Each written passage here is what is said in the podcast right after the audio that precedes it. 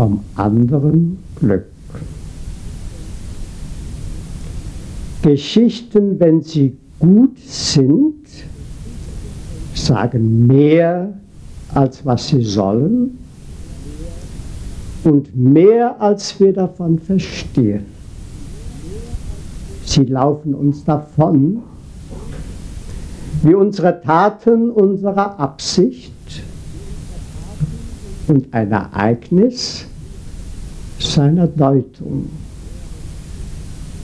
Manche machen es daher, wenn sie Geschichten hören, wie einer, der morgen auf den Bahnhof geht und einen Zug besteigt, der ihn an ferne Ziele bringt. Er sucht sich einen Platz am Fenster und schaut hinaus. Die Bilder folgen sich im Wechsel. Hohe Berge, kühne Brücken, Flüsse auf dem Weg zum Meer. Schon bald kann er die Bilder nicht mehr einzeln fassen. Zu schnell geht seine Fahrt. So lehnt er sich zurück und setzt sich ihnen aus als Ganzen. Am Abend aber, als er ankommt, steigt er aus und sagt, ich habe viel gesehen und erlebt. zweierlei Glück. In alter Zeit, als die Götter den Menschen noch sehr nahe schienen, lebten in einer kleinen Stadt zwei Sänger namens Orpheus. Der eine von den beiden war der Große. Er hatte die Kitara erfunden, eine Vorform der Gitarre. Und wenn er in die Saiten griff und sang, war die Natur um ihn verzaubert. Wilde Tiere lagen zahm zu seinen Füßen. Hohe Bäume bogen sich ihm zu. Nichts konnte seinen Liedern widerstehen. Weil er so groß war, warb er um die schönste Frau. Danach begann der Abstieg. Während er noch Hochzeit hielt, starb die schöne Eurydike. Und der volle Becher, noch während sie ihn hob, zerbrach. Doch für den großen Orpheus war der Tod kein Ende. Mit Hilfe seiner hohen Kunst fand er den Eingang in die Unterwelt, stieg hinab ins Reich der Schatten, setzte über den Strom des Vergessens, kam vorbei am Höllenhund, trat lebend vor den Thron des Totengottes und rührte ihn mit seinem Lied. Der Tod gab Eurydike frei, doch unter einer Bedingung. Und Orpheus war so glücklich, dass ihm die Häme hinter dieser Gunst entging. Er machte sich auf den Weg zurück und hörte hinter sich die Schritte der geliebten Frau. Sie kamen heil am Höllenhund vorbei, setzten über den Strom des Vergessens, begannen den Aufstieg zum Licht, sahen es von ferne. Da hörte Orpheus einen Schrei. Eurydike war gestolpert. Erschrocken drehte er sich um, sah noch die Schatten fallen in die Nacht und war allein. Und fassungslos vor Schmerz sang er das Abschiedslied. Ach, ich habe sie verloren. All mein Glück ist nun dahin. Er selber kam ans Licht zurück. Doch das Leben war ihm bei den Toten fremd geworden. Als betrunkene Frauen ihn zum Fest des neuen Weines führen wollten, weigerte er sich und sie zerrissen ihn bei lebendigem Leibe. So groß war sein Unglück, so vergebens seine Kunst. Aber alle Welt kennt ihn. Der andere Orpheus war der Kleine. Er war nur ein Bänkelsänger, trat bei kleinen Festen auf, spielte für die kleinen Leute, machte eine kleine Freude, hatte selber Spaß dabei. Da er von seiner Kunst nicht leben konnte, lernte er noch einen anderen gewöhnlichen Beruf, heiratete eine gewöhnliche Frau hatte gewöhnliche Kinder, sündigte gelegentlich, war ganz gewöhnlich glücklich und starb alt und lebenssatt. Aber niemand kennt ihn außer mir.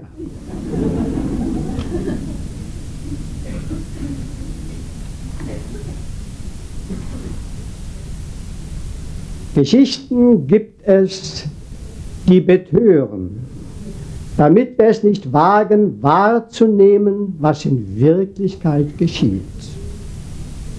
Kindern ergeht es so, wenn man vom Klapperstorch erzählt, und Gefangenen mag es so ergangen sein, als sie am Tor zum Todeslager lasen, Arbeit macht frei. Doch manchmal kommt dann einer, der den Mut hat, hinzuschauen und den Bann zu brechen. Wie etwa jenes Kind, das in der außer sich geratenen Menge auf den umjubelten Diktator schaut und laut und deutlich sagt, was alle wissen, doch keiner sich zuzugeben oder auszusprechen wagt, der ist ja nackt. Oder auch wie jener Spielmann, der sich an den Rand der Straße stellt, auf der ein Rattenfänger mit seiner Kinderschar vorbeiziehen muss. Er spielt ihm eine Gegenmelodie, die einige aus dem Gleichschritt bringt.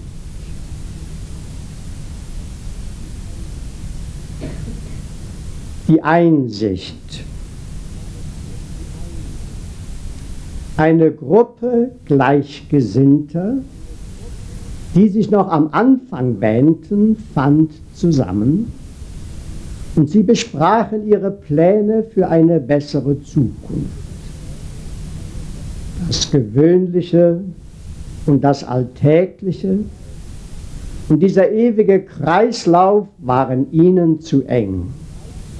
Sie suchten das Erhabene, das Einzigartige, das Weite. Und sie hofften zu sich selbst zu finden, wie noch nie ein anderer zuvor. Im Geiste sahen sie sich schon am Ziel, malten sich aus, wie es sein würde, spürten, wie ihr Herz höher schlug und ungeduldig wurde, und sie entschlossen sich zu handeln. Als erstes sagten sie, müssen wir den großen Meister suchen, denn damit fängt es an. Dann machten sie sich auf den Weg. Der Meister wohnte in einem anderen Land und gehörte einem fremden Volke an. Viel Wunderliches hatte man von ihm berichtet, doch keiner schien es je genau zu wissen. Dem Gewohnten waren sie schon bald entronnen, denn hier war alles anders. Die Sitten, die Landschaft, die Sprache, die Wege, das Ziel. Manchmal kamen sie an einen Ort, von dem es hieß, dass dort der Meister sei. Doch wenn sie Näheres erfahren wollten, hörten sie, er sei gerade wieder fort. Und niemand wusste, welche Richtung er genommen hatte.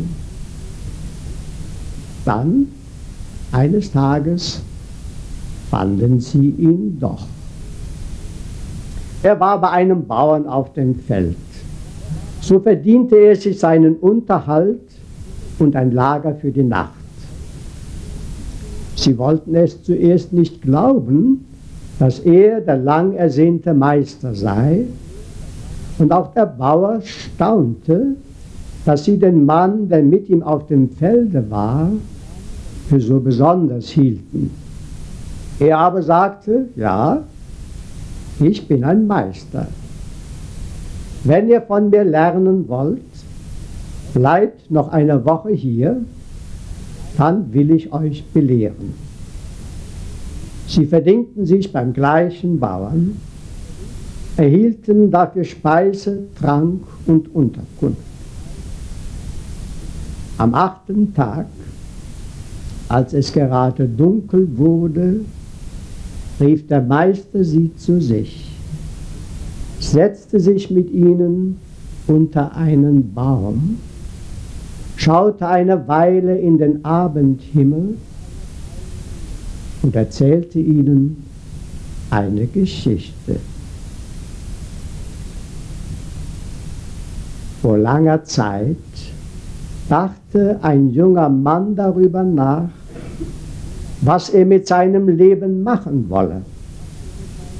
Er stammte aus vornehmer Familie, war verschont vom Zwang der Not und fühlte sich dem Höheren und Besseren verpflichtet.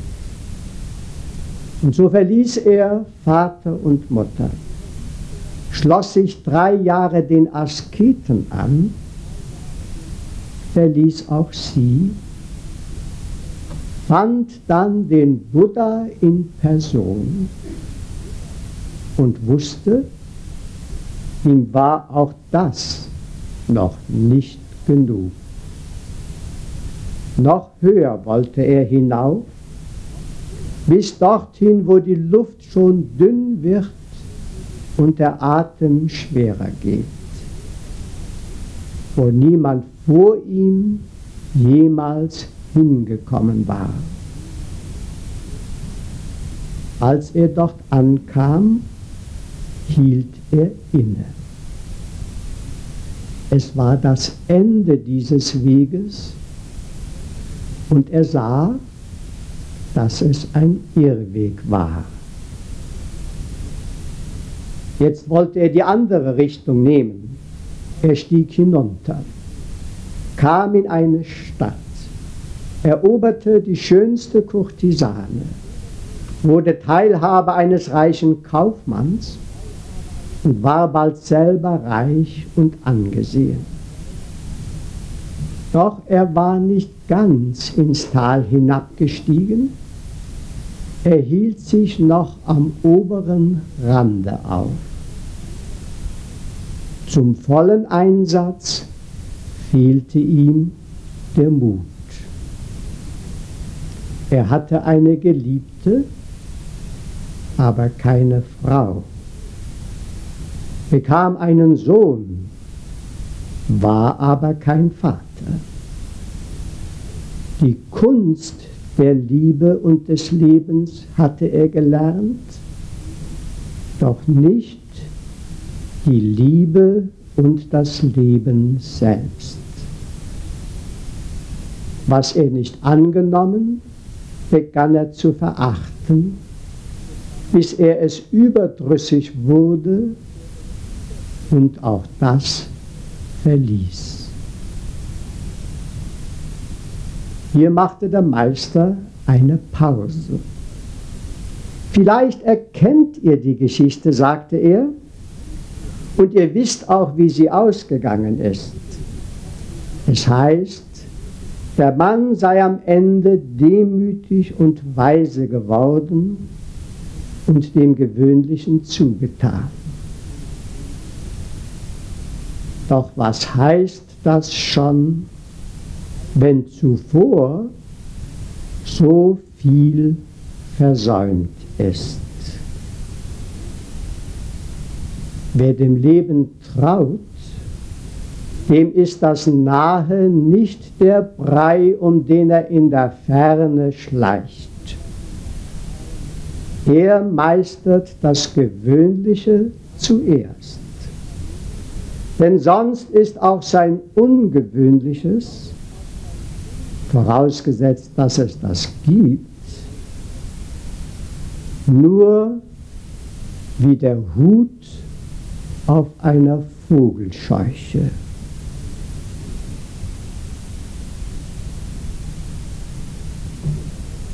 Es war still geworden und auch der Meister schwieg. Dann stand er wortlos auf und ging. Am nächsten Morgen war er nicht zu finden. Noch in der Nacht hatte er sich wieder auf den Weg gemacht und nicht gesagt, wohin. Jetzt waren die so lange Gleichgesinnten wieder auf sich gestellt. Einige von ihnen wollten es nicht glauben, dass der Meister sie verlassen hatte. Und sie brachen auf, ihn noch einmal zu suchen. Andere konnten zwischen ihren Wünschen oder Ängsten kaum noch unterscheiden und gingen wahllos irgendeinen Weg. Einer aber besann sich. Er ging noch einmal zu dem Baum, setzte sich und schaute in die Weite, bis es in seinem Innern ruhig wurde. Was ihn bedrängte, stellte er aus sich hinaus und vor sich hin, wie einer, der nach langem Marsch den Rucksack abnimmt, bevor er rastet. Und ihm war leicht und frei. Da standen sie nun vor ihm, seine Wünsche seine Ängste, seine Ziele, sein wirkliches Bedürfnis. Und ohne dass er näher hinsah oder ganz Bestimmtes wollte, eher wie einer, der sich Unbekanntem anvertraut, wartete er dass es geschehe wie von selbst, dass jedes dort sich füge auf den Platz, der ihm im Ganzen zukam, gemäß dem eigenen Gewicht und Rang. Es dauerte nicht lange, und er bemerkte, dass es dort draußen weniger wurde, als ob sich einige wegschlichen wie entlarvte Diebe, die das Weite suchen. Und ihm ging auf, was er als seine eigenen Wünsche angesehen hatte, als seine eigenen Ängste, als seine eigenen Ziele, das hatte ihm ja nie gehört.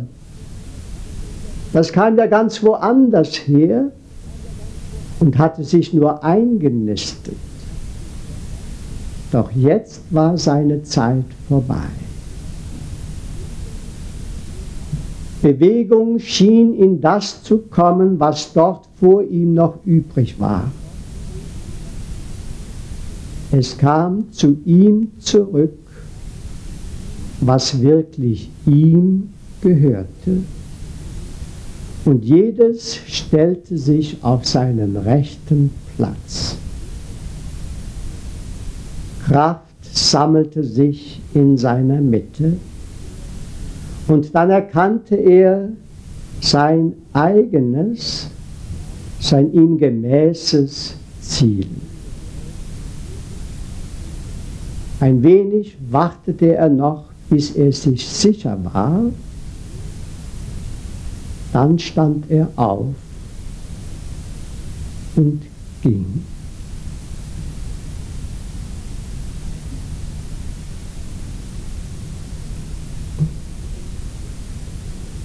die Unschuld.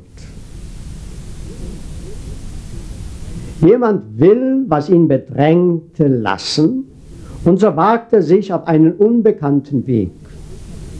Er wandert vor sich hin und erreicht am Abend einen hohen Berg.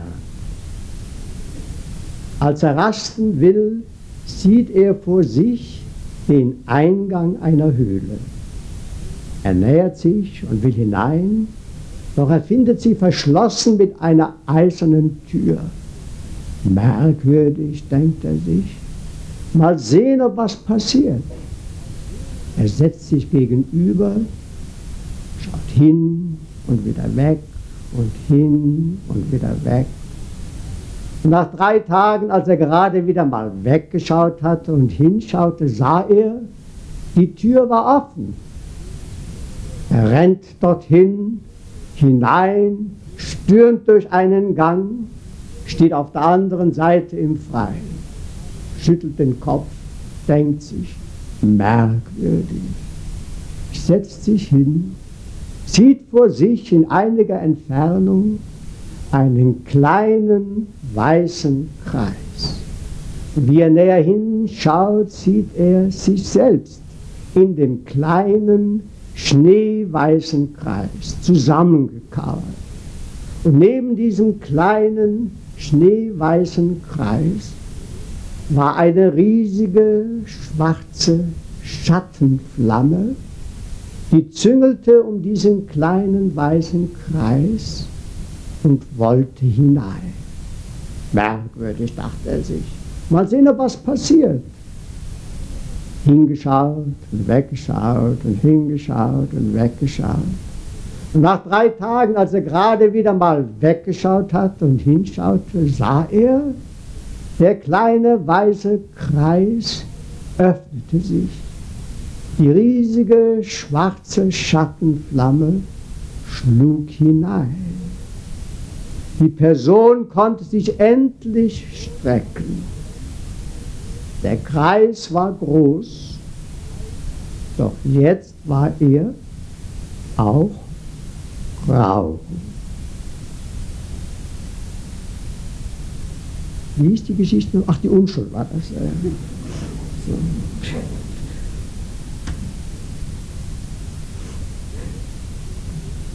Schuld und Unschuld werden in Beziehungen erfahren, und sie haben mit Beziehungen zu tun. Denn jedes Handeln, das sich auf andere bezieht, wird auch von einem wissenden Gefühl der Unschuld und der Schuld begleitet. Und wie das Auge, wenn es sieht, das Helle und das Dunkle, dauernd unterscheidet, so unterscheidet dieses wissende Gefühl in jedem Augenblick, ob unser Handeln der Beziehung schadet oder dient. Was der Beziehung schadet, fühlen wir als Schuld und was hier dient, als Unschuld. Doch Schuld und Unschuld treten nur gemeinsam auf. Wer nach der Unschuld greift, der rührt auch an die Schuld. Und wer im Haus der Schuld zur Miete wohnt, entdeckt als seine Untermieterin die Unschuld. Auch tauschen Schuld und Unschuld öfters das Gewand, sodass die Schuld im Kleid der Unschuld kommt und Unschuld kommt im Kleid der Schuld. Dann trügt der Schein und erst die Wirkung zeigt, was wirklich war.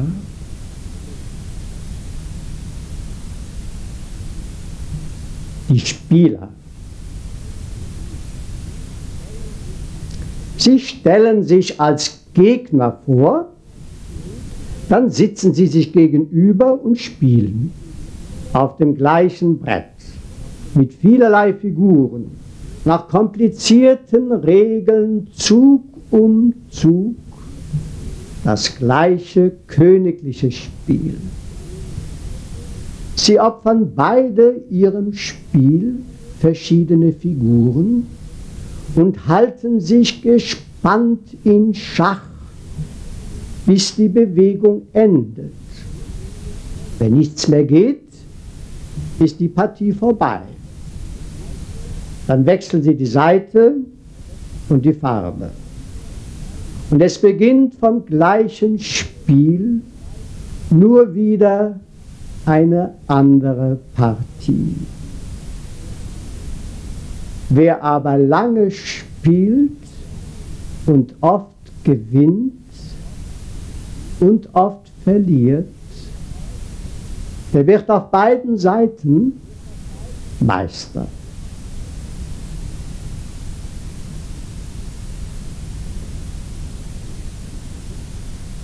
Denke zum Beispiel an die Schnüffler, ja? So in Ostdeutschland haben früher die Stasi geschnüffelt und jetzt schnüffeln die Unschuldigen. Ne? Genau das gleiche Spiel. Ne?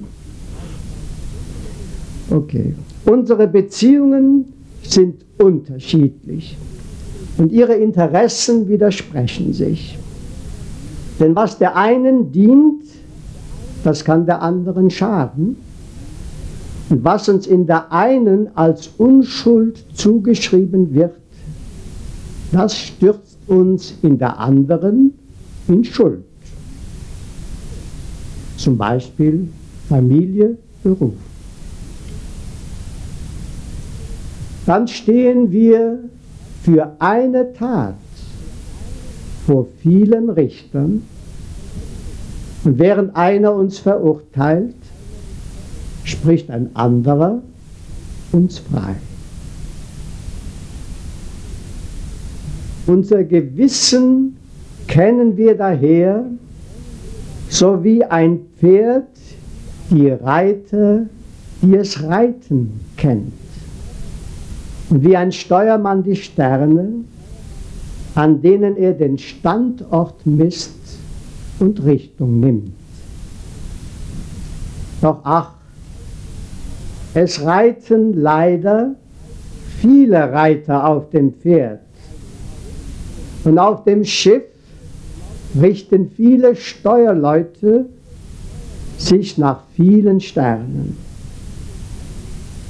Die Frage ist, wem fügen sich vielleicht die Reiter und welche Richtung weist dem Schiff der Kapitän?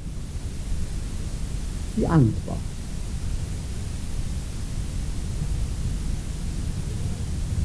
Ein Jünger wandte sich an einen Meister, sage mir, was Freiheit ist.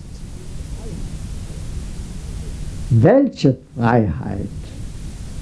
fragte ihn der Meister. Die erste Freiheit ist die Torheit. Sie gleicht dem Ross, das seinen Reiter wiehernd abwirft, doch umso fester spürt es nachher seinen Griff. Die zweite Freiheit ist die Reue. Sie gleicht dem Steuermann, der nach dem Schiffbruch auf dem Wrack zurückbleibt, statt dass er in die Rettungsboote steigt. Die dritte Freiheit ist die Einsicht.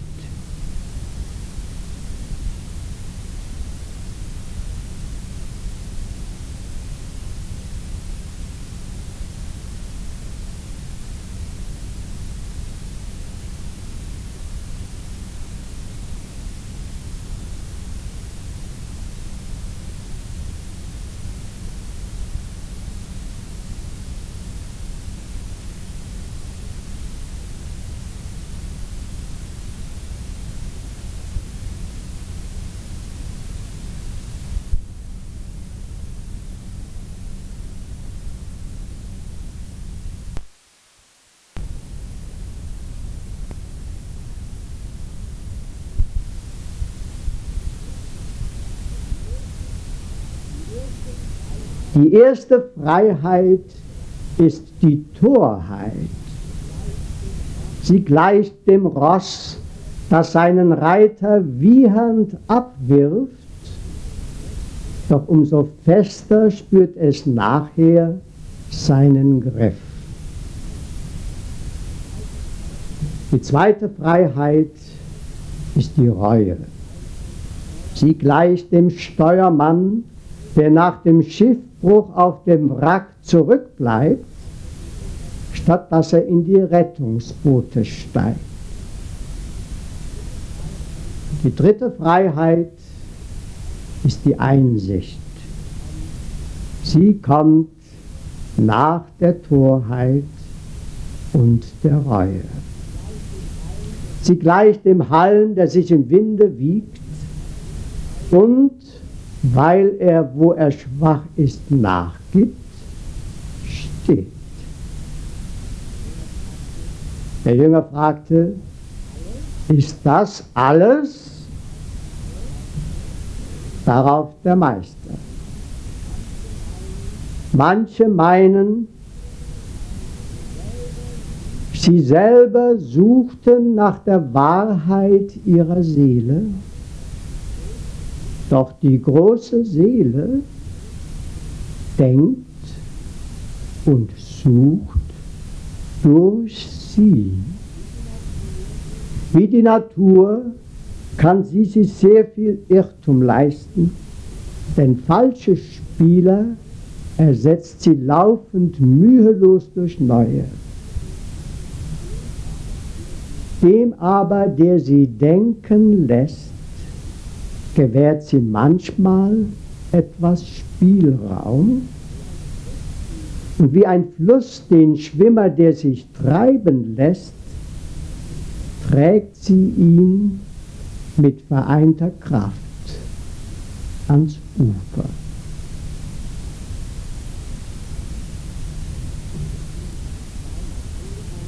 Wer einmal angefangen hat, Geschichten, die er hört, zu unterscheiden, der fällt auf scheinbar Schönes nicht so schnell herein.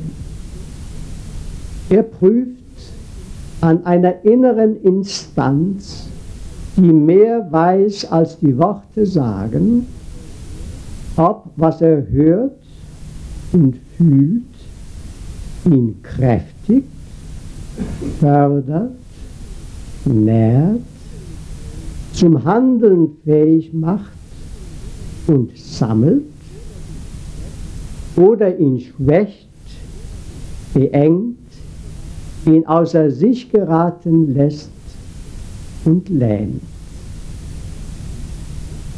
Sonst wird er, während er vielleicht zu handeln meint, zum Opfer.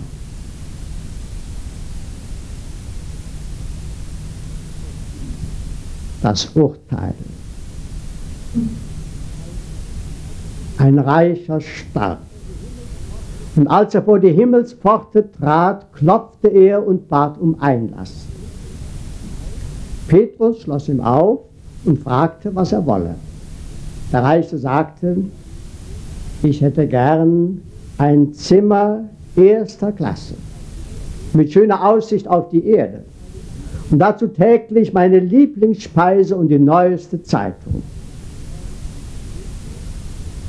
Petrus sträubte sich zuerst, doch als der Reiche ungeduldig wurde, führte er ihn in ein Zimmer erster Klasse, brachte ihm die Lieblingsspeise und die neueste Zeitung, drehte sich noch einmal um und sagte, in tausend Jahren komme ich wieder und schloss dann hinter sich die Tür. Nach tausend Jahren kam er wieder und schaute durch die Luke in der Tür. Da bist du endlich, rief der Reiche. Dieser Himmel ist entsetzlich. Petrus schüttelte den Kopf. Du irrst dich, sagte er, hier ist die Hölle.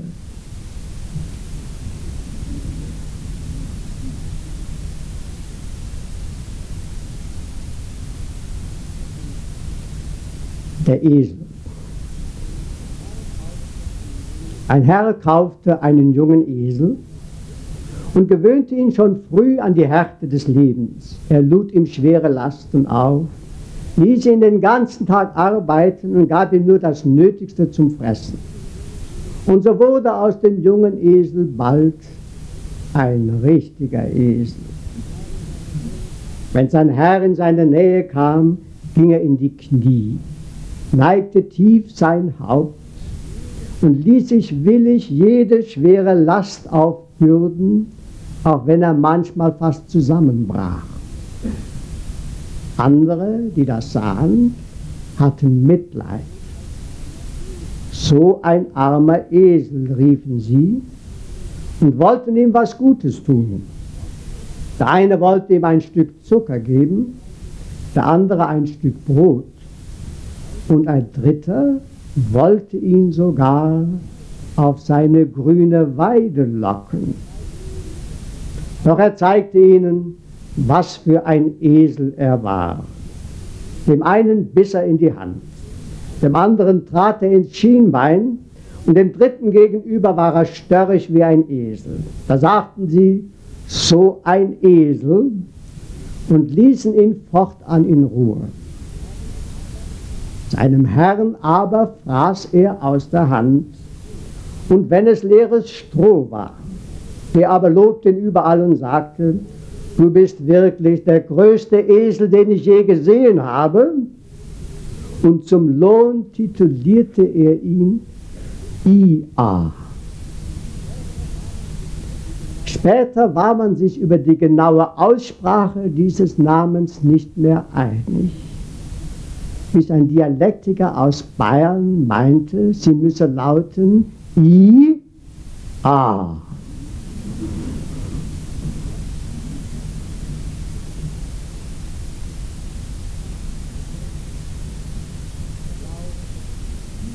Der Lauf des Lebens.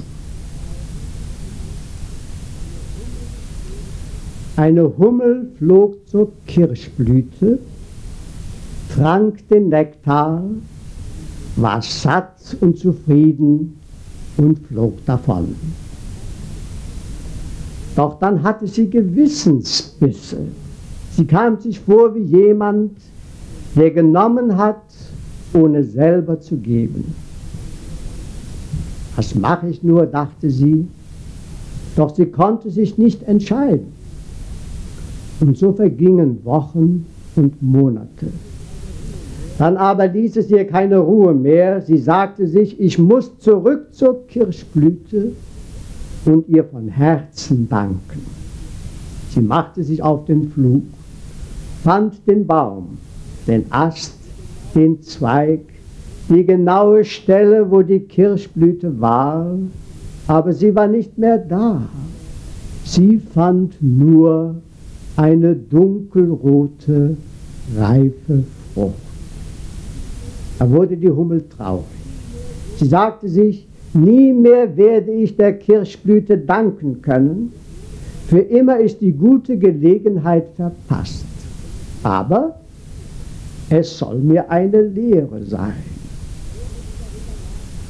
Noch während sie darüber nachdachte, stieg ein süßer Duft in ihre Nase, ein rosa Blütenkelch winkte und mit Lust stürzte sie sich in ein neues Abenteuer.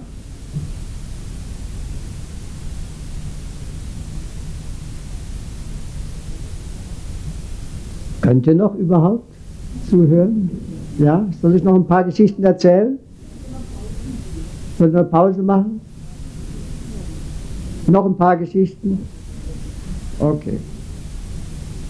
Also, was Allgemeines zuerst. Zum Unterschied von Schuld und Unschuld und von Gut und Böse. Das ist nämlich nicht das Gleiche. Das Gute, das versöhnt und zwischen Gruppen Frieden stiftet, muss die Grenzen überwinden, die das Gewissen uns durch unsere Bindung an die Einzelgruppen setzt. Es folgt einem anderen verborgenen Gesetz, das in den Dingen wirkt, nur weil sie sind. Im Gegensatz zur Art und Weise des Gewissens wirkt es still und unauffällig, wie Wasser, das verborgen fließt. Wir nehmen seine Gegenwart nur an der Wirkung wahr. Das Gewissen aber redet, wo die Dinge sind. Ein Kind zum Beispiel kommt in einen Garten, staunt über das, was wächst, lauscht einem Vogel im Gebüsch. Dann sagt die Mutter, das ist schön. Nun muss das Kind, statt dass es staunt und lauscht, auf Worte hören und der Bezug zu dem, was ist, wird jetzt ersetzt durch Stellungnahmen.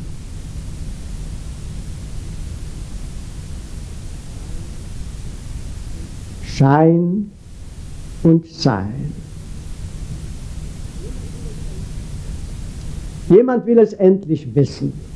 Er schwingt sich auf sein Fahrrad, fährt in die offene Landschaft und findet abseits vom Gewohnten einen anderen Pfad. Hier gibt es keine Schilder. So verlässt er sich auf das, was er mit seinen Augen vor sich sieht und was sein Schritt durchmessen kann. Ihn treibt so etwas wie Entdeckerfreude und was ihm vorher eher Ahnung war, wird jetzt Gewissheit. Doch dann endet dieser Pfad an einem breiten Strom und er steigt ab. Er weiß, wenn er noch weiter will, dann muss er alles, was er bei sich hat, am Ufer lassen dann wird er seinen festen Grund verlieren und wird von einer Kraft getragen und getrieben werden, die mehr vermag als er, so dass er sich ihr anvertrauen muss. Und daher zögert er und weicht zurück. Als er dann wieder heimwärts fährt, da wird ihm klar, dass er nur wenig weiß, was hilft. Und dass er es den anderen nur schwer vermitteln kann. Zu oft schon war es ihm ergangen, wie einem, der einem anderen auf dem Fahrrad hinterherfährt, weil dessen Schutzblech klappert. Er ruft ihm zu, hey du, dein Schutzblech klappert. Was? Dein Schutzblech klappert.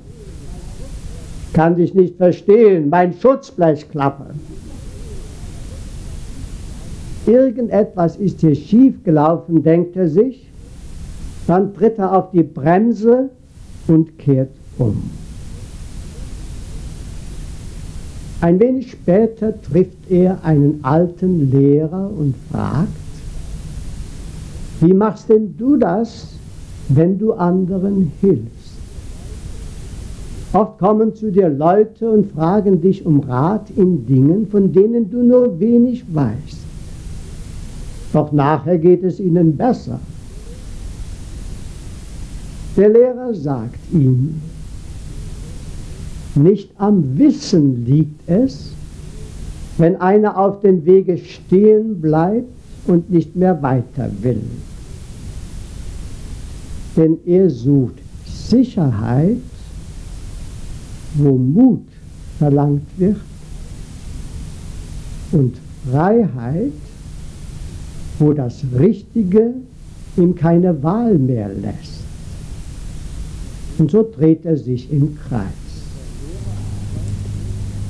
Der Lehrer aber widersteht dem Vorwand und dem Schein. Er sucht die Mitte. Und dort gesammelt wartet er, wie einer, der die Segel ausspannt vor den Wind, ob ihn vielleicht ein Wort erreicht, das wirkt. Wenn dann der andere zu ihm kommt, findet er ihn dort, wohin er selber muss. Und die Antwort ist für beide. Beide sind Hörer. Und er fügte hinzu, die Mitte fühlt sich leicht an.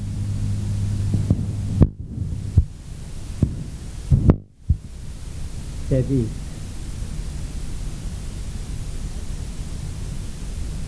Zum alten Vater band der Sohn und bat, Vater, segne mich, bevor du gehst. Der Vater sprach, mein Segen sei, dass ich dich auf dem Weg des Wissens zu Beginn ein Stück begleite. Am nächsten Morgen traten sie ins Freie und aus der Enge ihres Tales stiegen sie auf einen Berg. Der Tag ging schon gekrümmt, als sie zur Höhe kamen, doch nun lag das Land nach allen Seiten bis an den Horizont im Licht. Die Sonne sank und mit ihr sank die pralle Pracht. Es wurde Nacht. Doch als es dunkel war, leuchteten die Sterne.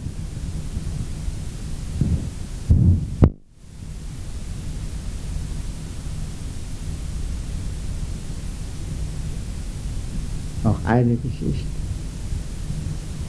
Sie heißt die Fülle.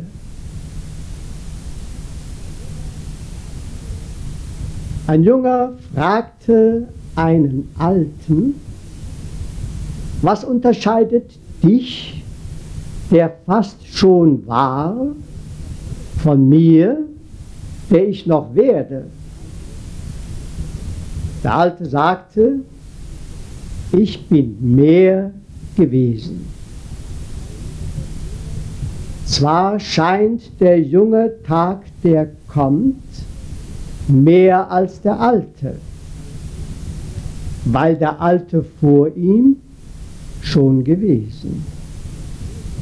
Doch kann auch er, obwohl er kommt, nur sein, was er schon war, und er wird mehr, je mehr auch er gewesen. Wie einst der Alte steigt auch er am Anfang steil zum Mittag auf, erreicht noch vor der vollen Hitze den Zenit und bleibt, so scheint es, eine Zeit lang auf der Höhe, bis er je später, desto mehr, als ziehe ihn sein wachsendes Gewicht, sich tief zum Abend neigt und er wird ganz, wenn er, so wie der Alte, ganz gewesen. Doch was schon war, ist nicht vorbei. Es bleibt, weil es gewesen. Wirkt, obwohl es war, und wird durch Neues nach ihm mehr. Denn wie ein runder Tropfen aus einer Wolke, die vorüberzog, taucht, was schon gewesen, in ein Meer, das bleibt. Nur was nie etwas werden konnte, weil wir es nur versäumt, doch nicht erfahren, gedacht, doch nicht getan und nur verworfen, aber nicht als Preis für das, was wir erwählt, bezahlt, das ist vorbei. Von ihm bleibt nichts. Der Gott der rechten Zeit erscheint uns daher wie ein Jüngling, der vorne eine Locke und hinten eine Glatze hat. Von vorne können wir ihn bei der Locke fassen. Von hinten greifen wir ins Leere. Der Junge fragte, was muss ich tun, damit aus mir, was du schon warst, noch wird? Der Alte sagte, sei.